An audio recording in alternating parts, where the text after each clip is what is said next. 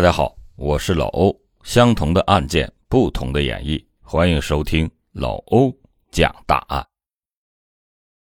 二零一六年二月十八日的晚上，浙江省杭州市余杭区的一家电镀厂里，李女士和同事王玉一起加班到了十点。两个人下班前有说有笑，王玉还提出来明天早上两个人要相约一起来上班。李女士欣然的同意，但是到了第二天早上，李女士在王玉的小区门口，久久都等不来王玉的身影，不仅是信息没回，打电话也不接。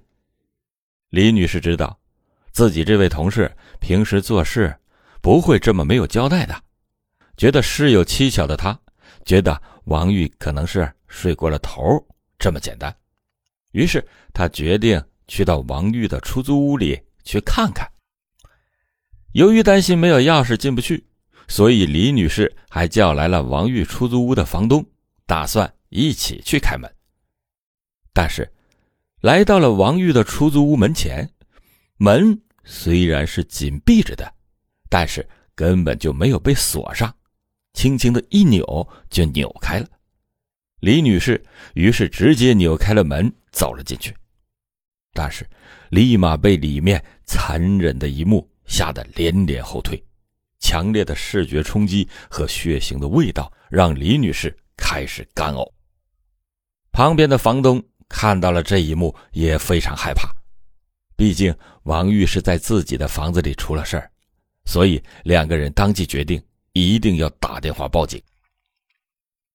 余杭区公安分局幺幺零指挥中心接到了报警之后。立马指派民警来到了现场进行勘探。这是一起极其残忍的凶杀案。倒在地上的死者只穿着内衣，上身是被子盖着，双手被捆绑着。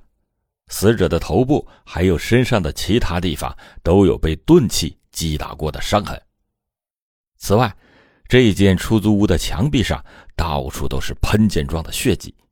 凶手显然不是为了劫财而来，而是奔着一定要将死者置之于死地的目的行凶的。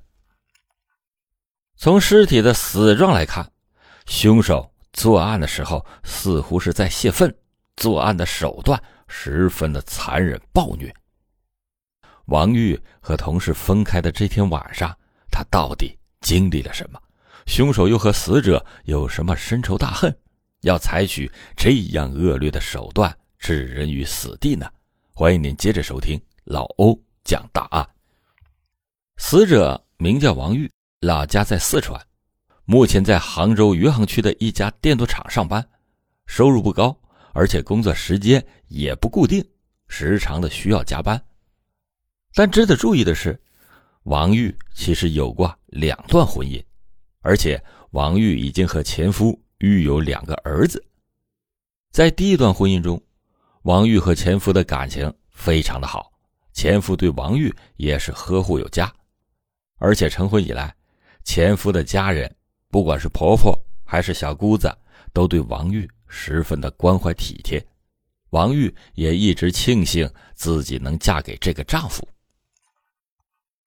这一家四口就这样过了十几年的平稳幸福的生活。但是变故来得太快，很快就击碎了王玉在幸福生活的美梦。好景不长，王玉的丈夫在一次事故中意外丧生，送到医院的时候已经是不治身亡。王玉一个妇道人家，还要抚养两个儿子，家里的日常开销非常的大，仅靠婆婆和小姑子给的一点补给，根本无法。维持生计，于是王玉只好充当丈夫的角色，一个人扛起了养活家庭的责任。但是同时，王玉还起了一个别的念头，那就是给两个儿子再找一个继父，这样家庭的重担由两个人一起分担，就会轻松很多。王玉的计划最后也成功了，他成功的找了一个。上门女婿，那么王玉是怎么做到的呢？第二段婚姻王玉又过得怎么样呢？王玉的第二任丈夫叫刘洋，在余杭区的一个建筑工地做工。据刘洋的工友所说，刘洋干活十分卖力，也勤恳老实，一起和他干活的工人都对他交口称赞。最重要的一点是，虽然王玉是二婚嫁给刘洋的，但是刘洋对他的妻子非常的好，不允许工友说他老婆一点坏话。有一位经常和刘洋一起工作的工友说，有一次王玉的大儿子打电话过来，说他急需要用钱。当时刘洋所在的建筑工地没有银行，他身上也没有这么多现金。但是刘洋不顾身体，改掉下个月先休息几天再上工地的计划。他和工地的负责人说，儿子急需要用钱，想预支下个月的工资。所以，在外人看来。刘洋不管是对这个二婚的妻子，还是两个继子，都非常掏心掏肺。既然这样，那么刘洋为什么会受到警方的怀疑呢？首先，从案发现场来看，警方判断很有可能是熟人作案。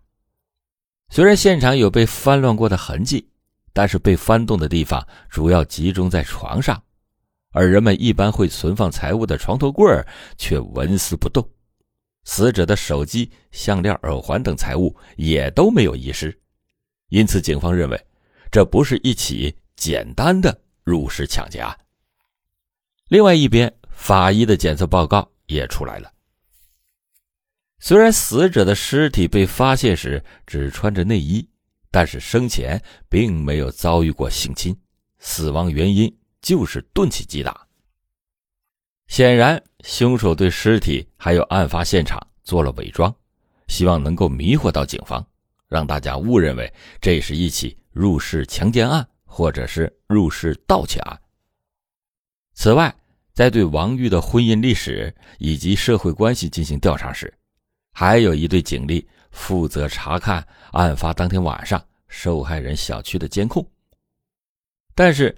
由于像素模糊，加上当时天黑，警方并没有找到什么可疑的人影。直到有一队警力对现场走访摸查时，发现死者所住小区围栏处有一个足以容纳一个成年男子通过的墙洞。警方觉得很有可能是与王玉生前十分熟悉的人才会知道这个隐蔽的墙洞。巧合的是，这个墙洞的不远处有一个监控。围绕死者的死亡时间，也就是二零一六年二月十九日凌晨的一点左右，对监控展开了细致的查看。果然，在这个时间段发现了一个可疑的人影。对这个可疑男子进行追踪溯源时，有一处监控拍到了这名嫌疑人比较清晰的面容。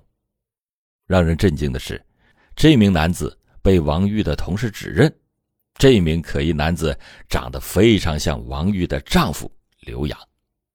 虽然监控的视频图像比较模糊，但是好几名熟人都是这么指认的。但刘洋不是在年前就已经回了四川老家了吗？怎么会在案发时间段出现在死者小区的附近呢？二零零三年，三十三岁的刘洋和妻子王玉是经人介绍认识的。当时刘洋已经三十多岁，但是因为家境贫寒，一直都没有女人看得上他，所以一直没有结婚，打了三十多年的光棍。当时介绍人再次上门来说，又有了合适的对象可以给他介绍。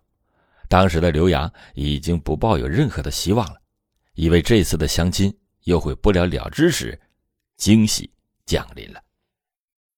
以往每个相亲的女人得知了刘洋家里的真实情况，都会退避三舍，直到遇到了王玉，对方一点都不嫌弃他的积蓄少，只要答应他肯踏实干活就行。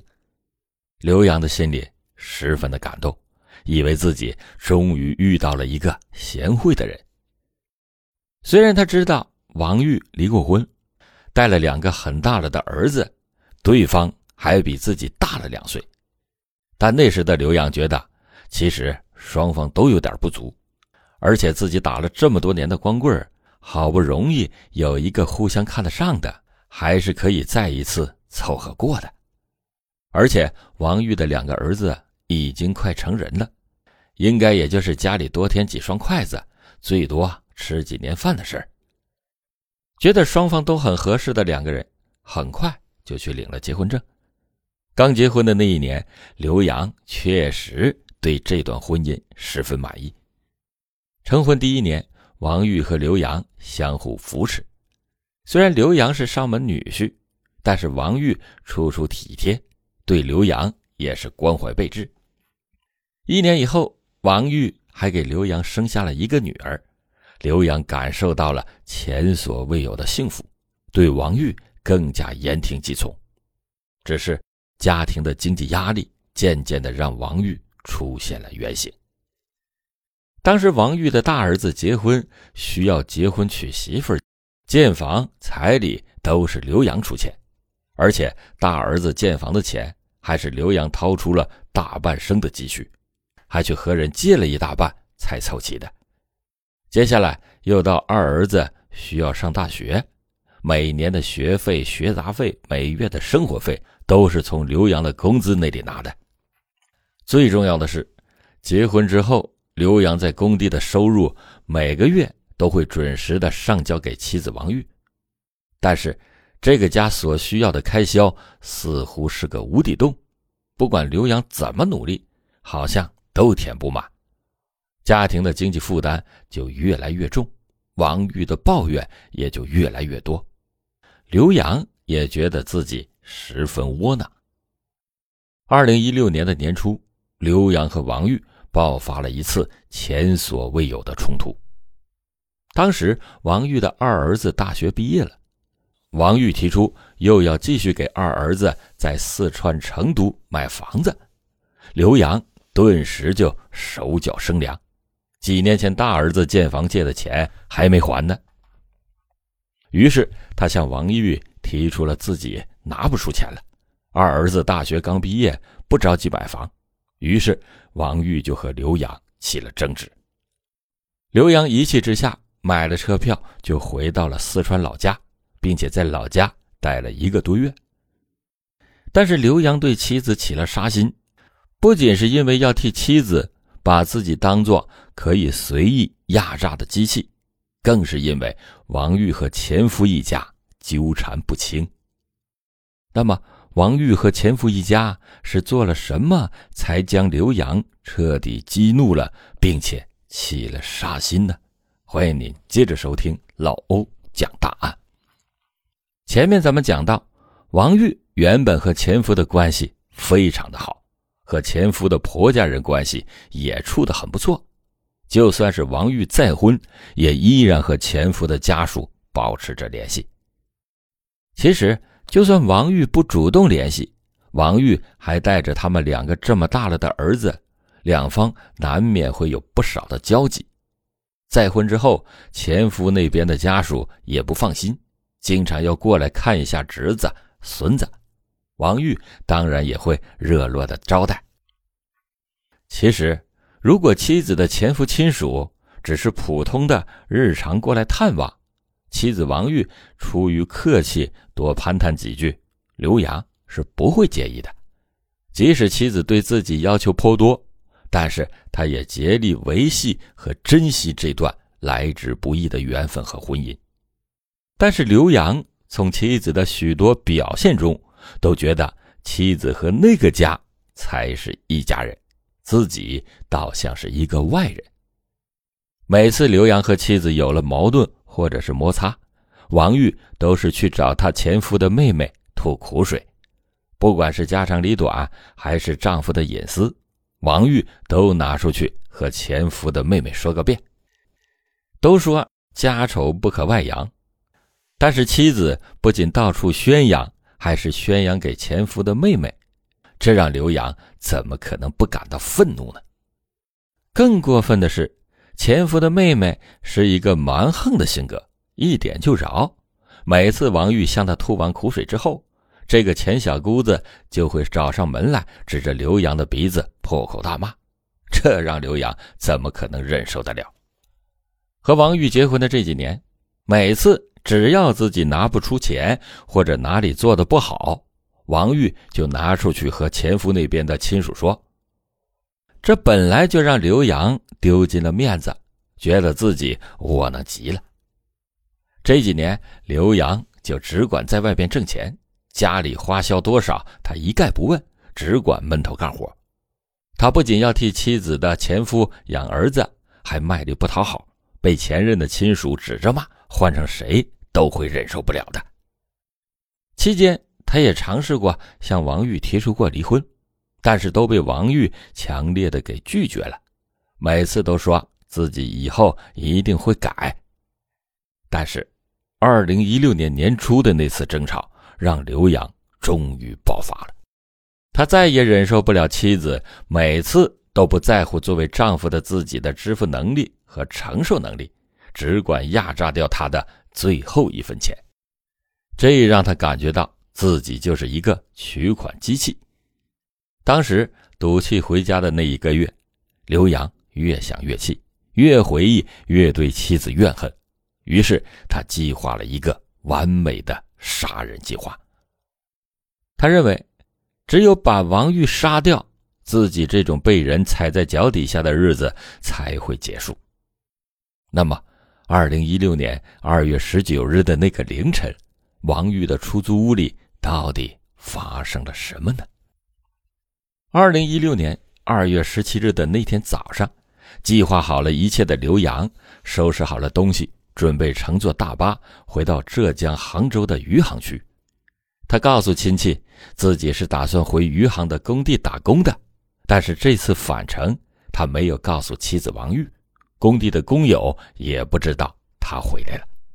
刘洋打算对两边都隐瞒自己的行踪。二零一六年。二月十七日，他乘坐了二十多个小时的大巴，直到二零一六年二月十八日的上午九点，他回到了余杭。回到余杭之后的刘洋，并没有回到他和妻子的出租屋，而是在小区附近徘徊，蹲守了许久。蹲在路边时，他一遍遍地重复着自己天衣无缝的杀妻计划。他又想起了。